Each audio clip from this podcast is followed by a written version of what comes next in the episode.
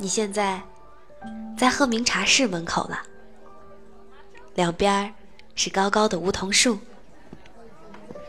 我们朝左边的小路走，看到路口的阿姨了吗？她坐在自己的小摊儿面前，左右两边摆着一个转盘，中间摆着白色的画布，这叫转堂。也叫做糖饼儿，是我小时候最喜欢的游戏。你看，转盘上画的是十二生肖，还有一些其他的动物。手扶着指针，轻轻拨一下，指针停在哪里，老板就会用蔗糖画一只那样的动物。然后用小竹签粘起你的战利品，去试一把吧，只要五块钱。你赚到的是什么呀？如果是龙的话，恭喜你。小时候玩这个游戏，总要站在转盘边儿，比拿着考试的卷子还要紧张，攥紧小拳头，眯着小眼睛，拍拍周围的小伙伴儿。问他们，是龙吗？是龙吗？最后，却只赚到些比拳头还小的小玩意儿。有时若是什么也没赚到，眼里就要噙着泪了。这时，老板总会很温暖的给我们机会，再转一次。你看，重来一次。生活中还有多少事情能重来一次呢？我们接着往前走。你可以在左边买票划船泛舟，三十分钟四十元。怎么样？砖糖好吃吗？小时候觉得更甜，也更便宜。现在这些路边摊儿已经很少见了。学校门口有那么多好玩的新玩具，便不需要这小转盘带来的小惊喜了。你现在到了下一个分岔口，我们直走。你的面前是灰黑色石砖砌成的大门，那里是少城院，我们进去吧。对，那个字念少哦。成都原来分为少城和大城。平定三藩之乱后，这里的八旗兵越来越多，清政府便在成都修建了满城，地址就在原来的少城遗址上。你看，你的右边又摆满了茶座，不到下午三点，这里就会坐满了晒太阳、掏耳朵的成都人。后来，由于满汉分治，齐民生活日渐窘迫，这些中国最后的贵族便在自家的庭院里开业谋生了，收收门票，最后就演变成了少城公园。我们接着往前走，往亭子里走，前面的池水就清很多了，池子里尽是活泛的大金鱼。再往前走，还有更多呢。想知道怎样看见更多的鱼吗？买一包饲料，它们便会一窝蜂地游到你面前。左边的院子里有很多盆栽，你看到了吗？上面的牌匾写着“盆趣”。我们往里走。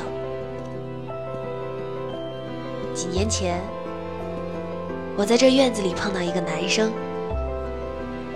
他用一种奇怪的姿势瞪着眼前的盆栽，于是我也跟着望向他盯着的那颗，想看看有什么特别的。看了半天，那明明是一颗很普通的盆栽呀。男生突然扭头，用同样奇怪的眼神看着我，扶了扶眼镜说。你好，我叫小庄。我刚才在茶馆有看到你，你长得很像一个认识的人。我有些不解，谁呀？他没有回答我的问题，接着说：“你知道人的灵魂只有半个鸡蛋的重量吗？”他的语气很自然，就像一个熟悉的朋友。我说：“可是我不想我的灵魂轻于鸿毛。”那就修行啊，小庄说。僧人、修道之人无欲无求，灵魂都会重一些。他看了看我，又说：“所以我们的快乐、伤悲都在消耗我们的灵魂。”后来我们在一起好久好久，那一刻他身上树叶和洗衣粉的味道。我到现在还记得。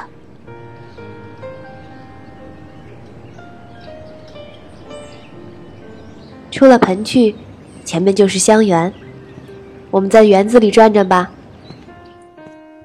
你知道吗？成都自从古代建成以来，就没改过名字了。这在历史上可是很少见的。小张这时在我的左侧，比我高出了一条眉毛的高度。他走在前头，时不时会回头同我讲话，微笑。你看，西安原来叫长安，枣庄原来叫兰陵，合肥原来叫泸州。成都人懒吧，连名字都懒得换。出了香园，外面便是水池的另一侧。你看，抱着孙子的何奶奶。总是喜欢一边喂鱼，一边和鱼讲话。哎呀，你让到点别个嘛！就你这条鱼吃的最多。这里的植物和之前的又不一样了，两边都是密密麻麻的腊梅。听到收音机的声音了吗？逛公园的老人累了就会随处找块石头，垫张报纸便坐下。眯上眼睛，听听收音机。我们往前走，走出少城园，拐进右边百般海棠的小径。你刚才经过的地方是有名的公园相亲角。操心的爸爸妈妈、爷爷奶奶们，把自己孩子的人生数据用一张张 A4 纸纵题五号，打印好贴在这里。等待着门当户对的有缘人。我问小庄：“你相过亲吗？”他说：“没有。”不过，他的爸爸妈妈就是通过相亲认识的。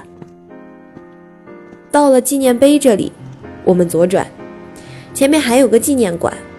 到了那里以后，再左转。你的右手边是游乐场。